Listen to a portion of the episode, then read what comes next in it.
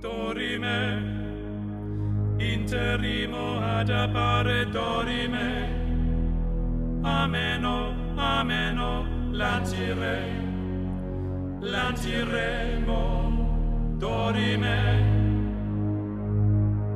ameno,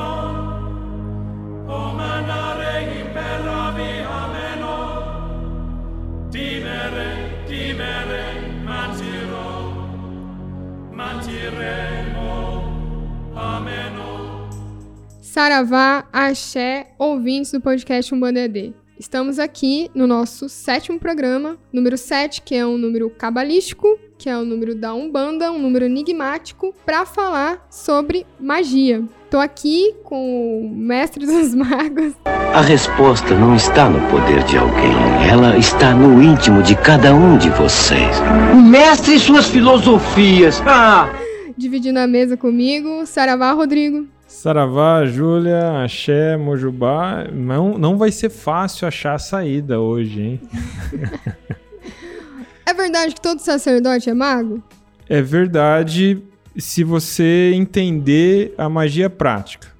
Agora, não quer dizer que o sacerdote saiba que o que faz em algumas atividades é ela ação de magia.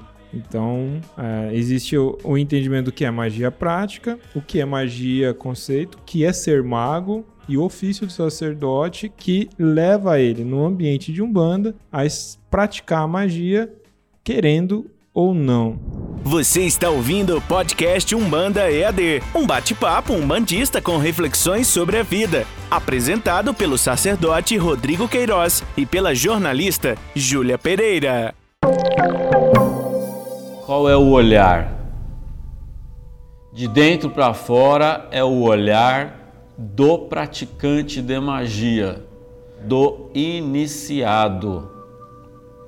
Aquele que pratica a magia, que conhece e domina ela, é considerado um iniciado.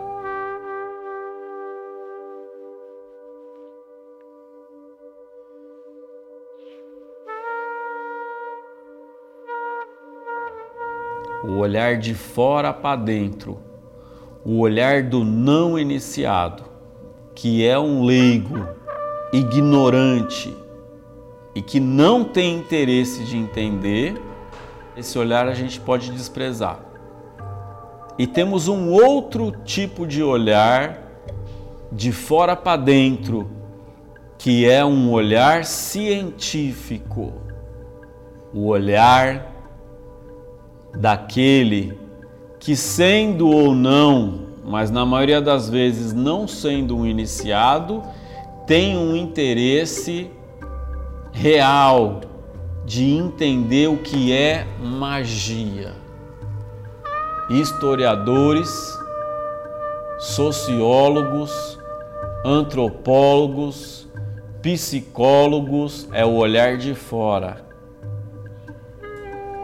Em magia, assim como em religião, você pode olhar de dentro para fora ou de fora para dentro, e aí cabe uma observação que vai ajudar muito a gente a entender do que é que estamos falando.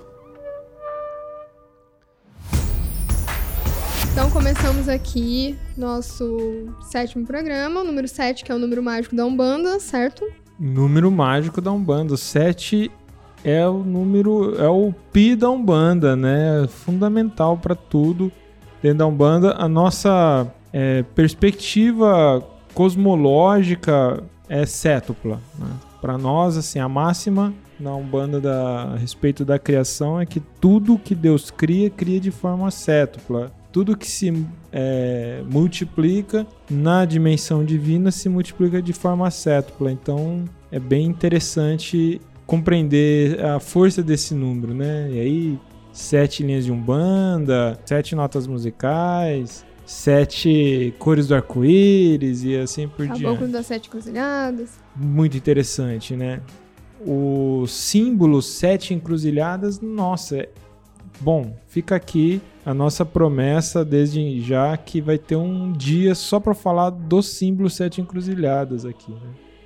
Então, Rodrigo, para a gente começar a conversa de hoje e trazer de forma mais simplificada, tentar né, trazer isso de forma mais simples, o que, o que a gente pode entender pela definição de magia? O que, que é a magia? Essa é uma pergunta que parece simples, mas de uma resposta muito complicada, né? muito vasta. Então, eu vou pedir licença para você, ouvinte, e atenção, para que eu possa discorrer sobre isso. Magia ah, como eu disse já anteriormente, tem basicamente duas distinções: magia como escola de vida e a magia como ato, ato de exercício, ato mágico, ritual, enfim. Então, quando a gente pergunta o que é magia, eu preciso ter definido o que, que eu estou querendo entender.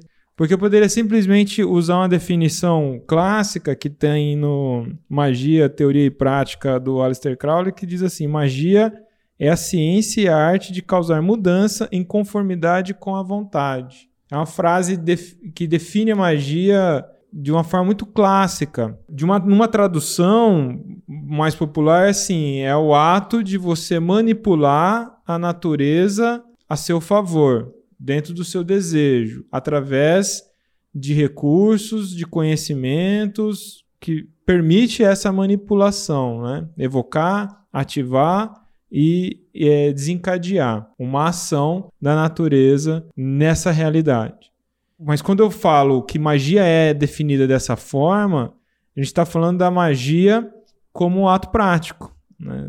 o fazer magia. Agora, como é a magia como caminho de vida, né? como visão de existência. Aí é uma outra história, porque aí você tem muitas escolas de magia na história da humanidade, você tem em, em, quase to todas as civilizações, em todos os tempos históricos, você vai ter a constituição de caminhos de magia, mudanças e encontros, né, renovações desses caminhos, onde, por exemplo, na nossa atualidade, a Umbanda também é um deles. Agora, a magia na Umbanda é uma, um fragmento da Umbanda para aqueles que despertam para essa perspectiva. E não necessariamente vai ser para todos que estão na Umbanda, muito embora a magia esteja presente em todo o ato dentro do terreiro, e a gente vai falar disso, né? Então, o que é magia é uma pergunta que pergunta muitas coisas ao mesmo tempo. E aí então magia a gente usa aqui como é a arte real. E o que é a arte real? É o conhecimento que desperta o indivíduo, é o conhecimento que leva ele a um outro nível de consciência acerca de si, da natureza, da existência e propriamente da ideia de criação e criador, por exemplo, e como você se conecta com isso, como você se relaciona com isso. Então, é um caminho de autoconhecimento. De autoconhecimento e também conhecimento do todo, do que está ao seu redor. Exato. Seria basicamente Sempre isso. é isso. Quando a gente pensa em escolas de magia, a gente vai é, se aprofundando e vai entendendo que aquele pensamento se ocupa de entender melhor a, a vida. Né? E quando a gente fala de vida, é tudo que é, ela codepende, né? Então é a natureza em si, natureza física, espiritual, energética, né? as relações humanas, o comportamento humano, o psiquismo humano, é, a potência humana nessas interações todas.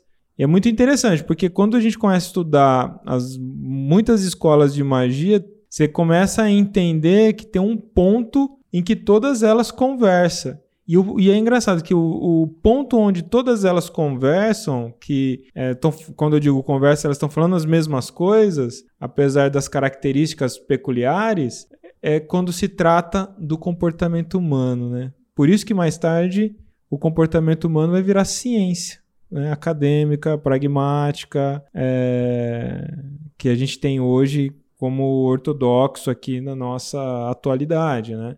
Mas, por exemplo, ente entender o psiquismo e o comportamento é, sempre foi objeto de investigação das escolas de magia. Magia, por assim dizer, é a ciência primeira. Né? É a primeira ciência das organizações humanas, né? em que os indivíduos se reuniam para investigar a natureza, para investigar. Né? Que na Grécia vai chamar depois de filosofia, mas já era ali nos bastidores é, o que a gente entende de escolas de magia. Assim, a, a ideia que eu tenho de magia, né, é a mais popular possível, que é a Harry Potter. É você pegar uma varinha e fazer acontecer algo, ou falar certas palavras que surjam alguma coisa, enfim, nesse sentido de algo muito fantasioso mesmo de que você sempre manipule uma energia ou alguma coisa para acontecer algo. Eu adoro Harry Potter. Essa, essas narrativas fictícias e, e, metafóricas que é o Mago Merlin, a lenda do Rei Arthur, as peripécias do Mago Merlin, portanto também o Harry Potter, o mundo fantástico do Senhor dos Anéis, que é incrível, a, a literatura e depois o cinema fez brilhantemente a materialização daquela narrativa e, e não é possível que isso saia de mentes superficiais. O que eu quero dizer? Algum contato esses autores tiveram, no mínimo, com a literatura da magia, né? dos grandes pensadores do, do caminho da magia.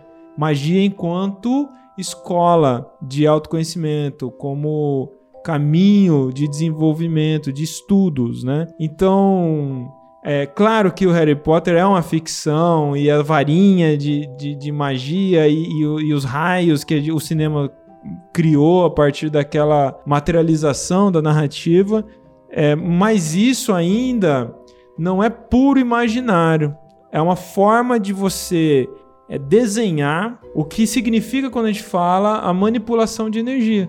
O que, que é quando, é, dentro da escola Hogwarts, você tem o, o, o, Harry e tem os outros personagens. E cada um tem uma vocação, né?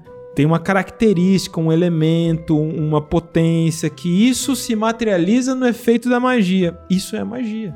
Então, é, o Harry que é a figura clássica, né? Do, do, do, mais tímido, o mais bobão inicialmente, o mais frágil que vira o grande potente, né? É, isso faz parte da, da, das, das, histórias da jornada do, do herói.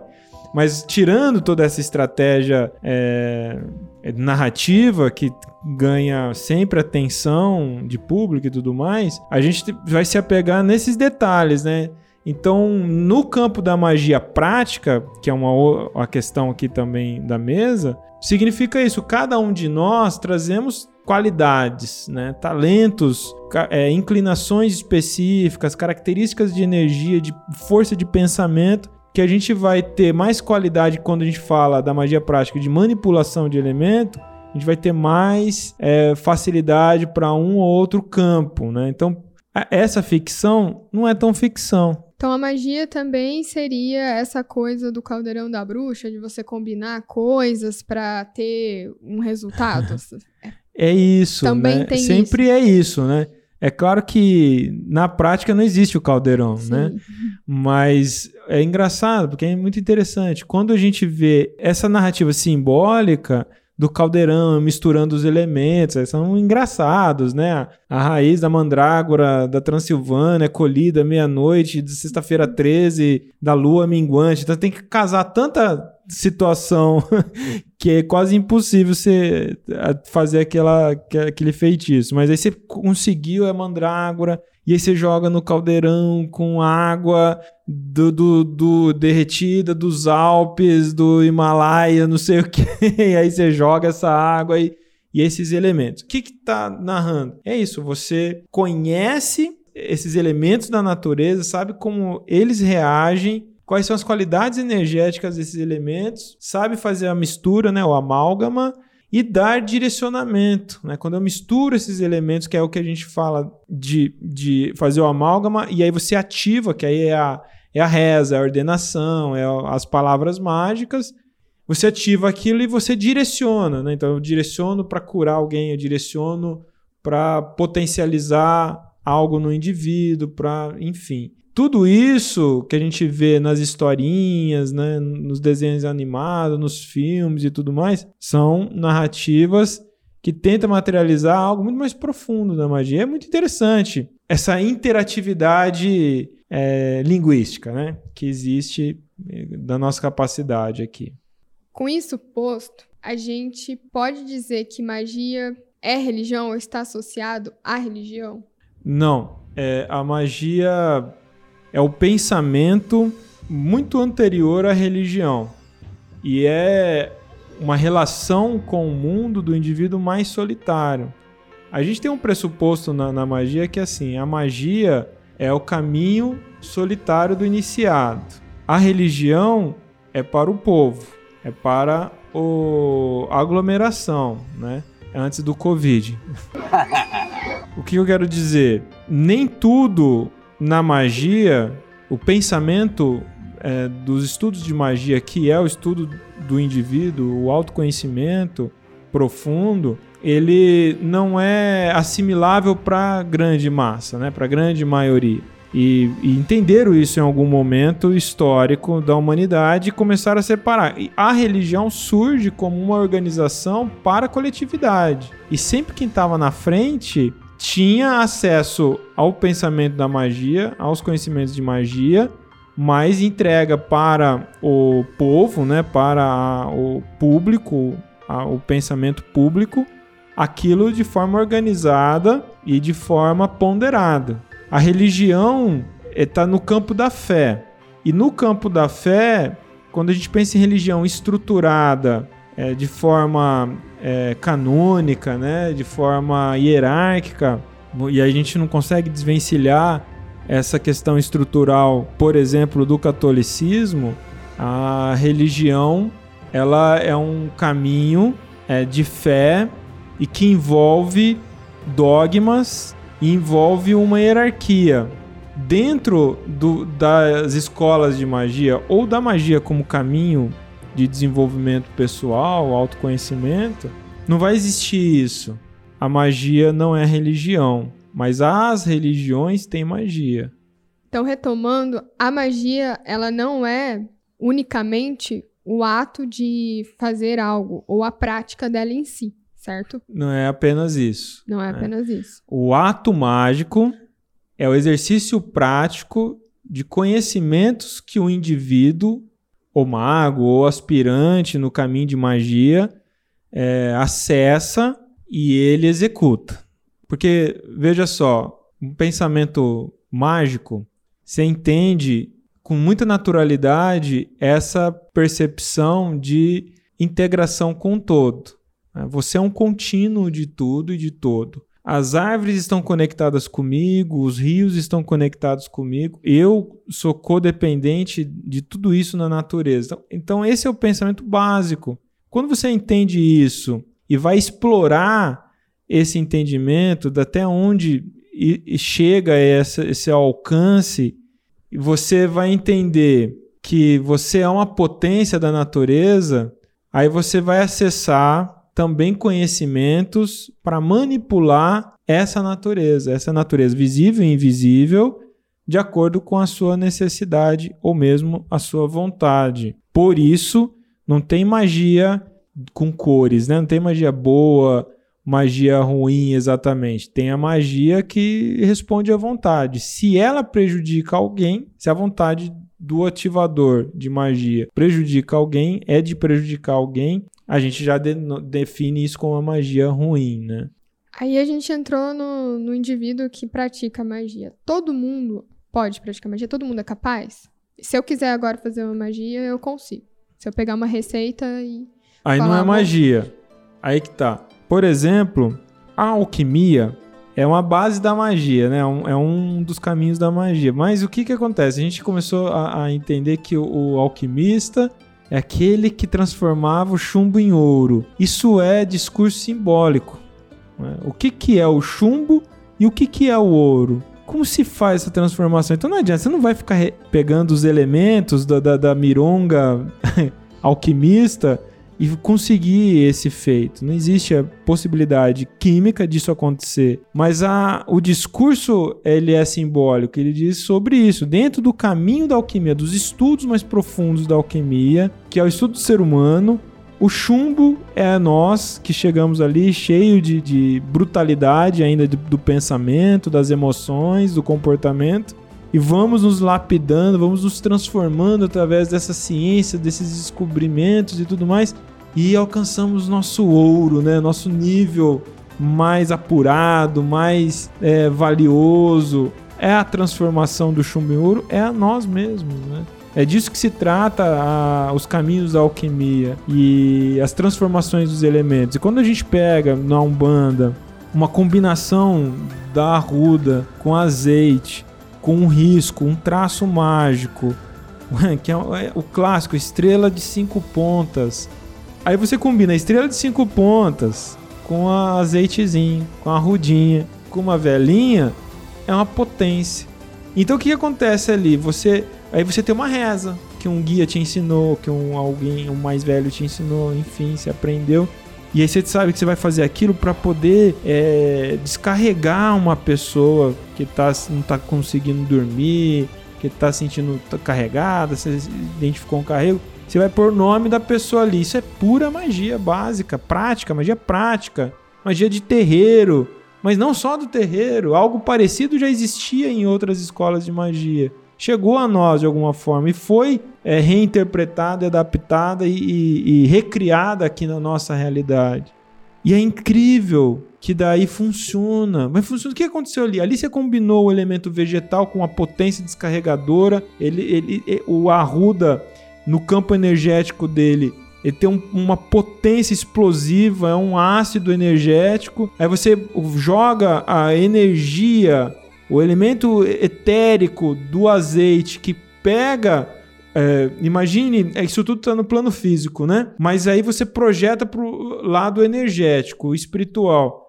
O azeite ele vira uma cola energética. Então, o, o, a energia da ruda ela é muito sutil. Ela é, ela, é, ela é agressiva, mas é um éter que evapora muito fácil. Ele se, se dissipa fácil, rápido no campo energético. Então, a presença do azeite ali é uma estratégia para que a hora que um elemento se conectar com o outro, ele vira uma cola. Então ele densifica a energia, essa energia mais sutil, que é a evaporação etérica da arruda. Nessa hora que ela, ela faz essa densificação, ela também potencializa o azeite de oliva extra virgem, enfim, tem essa característica, ele potencializa aquilo lá que ele está densificando. É, e, o, e a chama da vela, o fogo que está ali, ele é o que vai dar caminho, né? vai dar direcionamento. Ele, porque você conecta um cordão ígneo com a pessoa. Então eu tô aqui, eu quero mandar uma, uma energia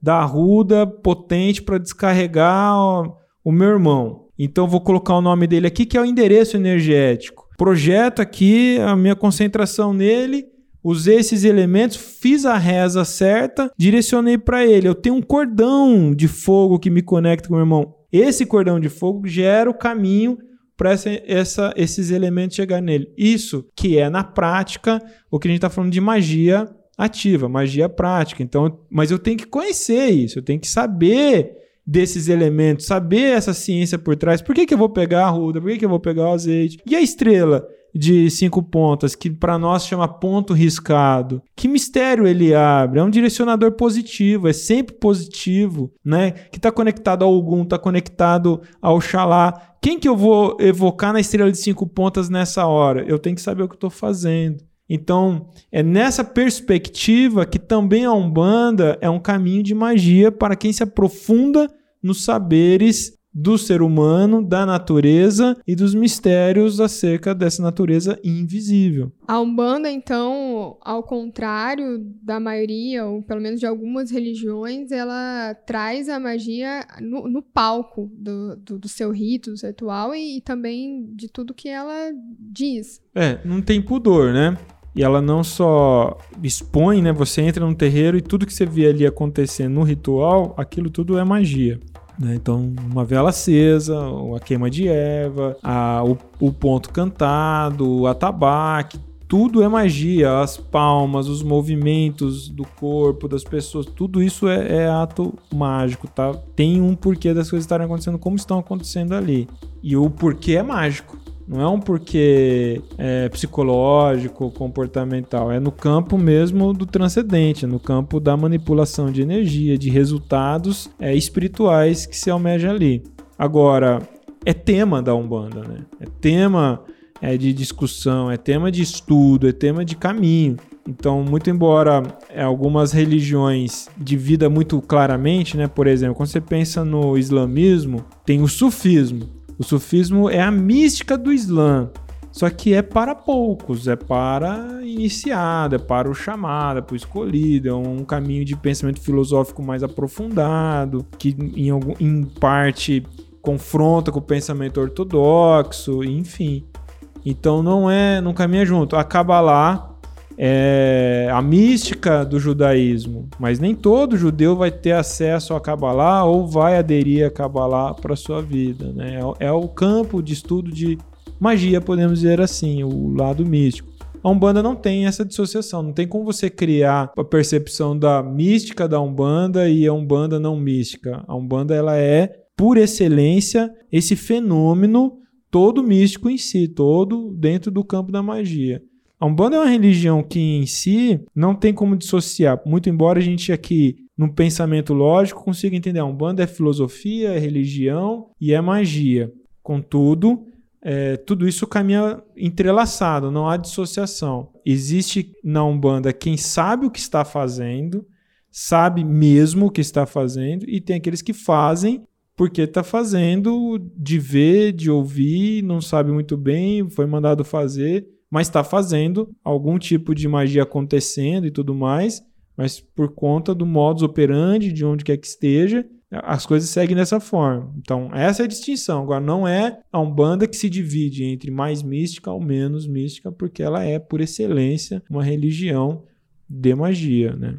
De magia no sentido prático, e podemos dizer também que no sentido iniciático, iniciático de, Mesmo, de, né? autoconhecimento, de autoconhecimento, de conhecimento de do todo. Transcendência, isso. De conect... Sabe o que eu acho interessante? Entender assim, a Umbanda é a magia de forma religiosa, né? Porque quando a gente pensa que a magia, o pensamento da magia, as escolas de magia traz uma novidade para o ser humano, principalmente depois do iluminismo, né? Que vai separar o, o, o indivíduo né, da, da natureza, vai trazer um pensamento cada vez mais materialista, cada vez mais é, ortodoxo do que chama, do que vira a ser ciência e tudo mais. Aí a magia resistiu a tudo isso, né? Mas aí foi ficando cada vez mais restrita, cada vez mais fechada, cada vez mais escondida. E por isso foi tomando um vulto cada vez mais, é, dando perna para contos e, e histórias estranhas e engraçadas, né? Cheio de misticismo. Mas é sempre conectar o, o, o ser humano à natureza. Esse é o maior propósito. É, é o, o, você vai aumentando seu nível de consciência à medida que você aumenta a sua percepção de conectividade com a natureza. É muito incrível isso. Só que isso na Umbanda é implícito. Você não pode se dizer um bandista se você não se enxerga como parte do todo da natureza. Se, você não se incomoda com uma árvore derrubada à toa, se você não se incomoda com uma morte animal sem necessidade, sem fundamento, se você não se incomoda com um rio que foi poluído por obra da ambição humana, então se você não está realmente conectado com a natureza, desculpa, você não pode se dizer um banda ainda, né? Você pode só dizer que você vai na Umbanda. Agora, que você é um banda, que você assimilou os valores da Umbanda, isso é valor básico dentro da Umbanda. Homem e natureza é um ente só. Avatar. A premissa é que somos um contínuo, assim como na Isso, magia. é. E não tem onde começa um e termina o outro, né? Tá tudo junto, né?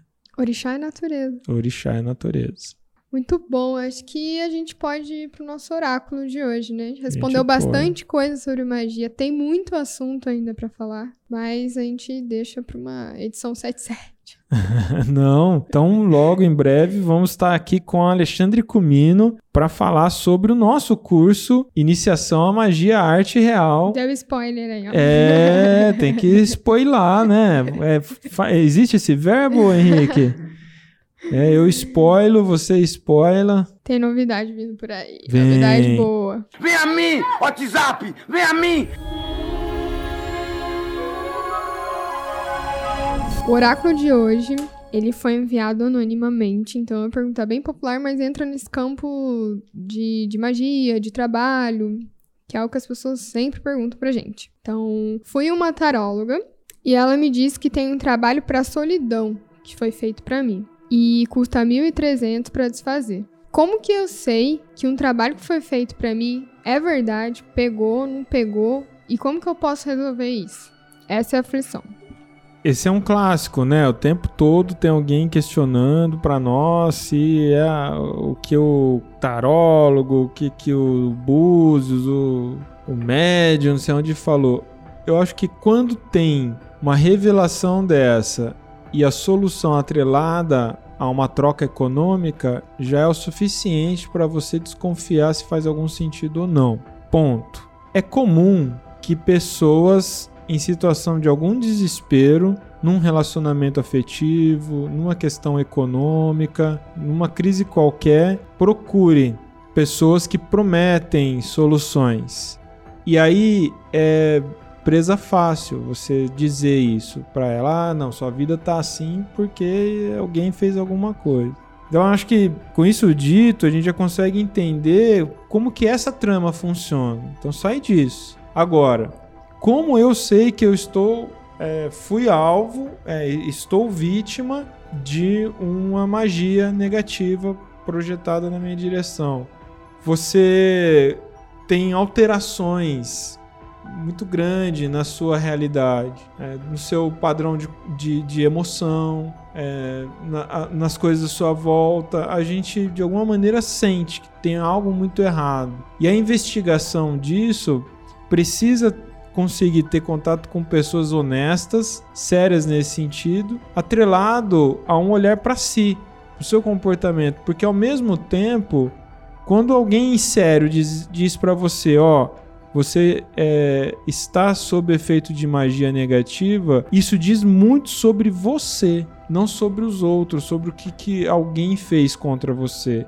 Se você foi alvo e deu certo, pegou, é porque diz muito sobre você, como você tá vibrando, como você tá alimentando sentimentos estranhos em você, como que tá a qualidade das suas relações, que tipo de lastro você tá deixando nas desconexões das suas relações. Então, isso é um alerta, é no mínimo um alerta para você voltar a atenção para você e não se preocupar com o outro.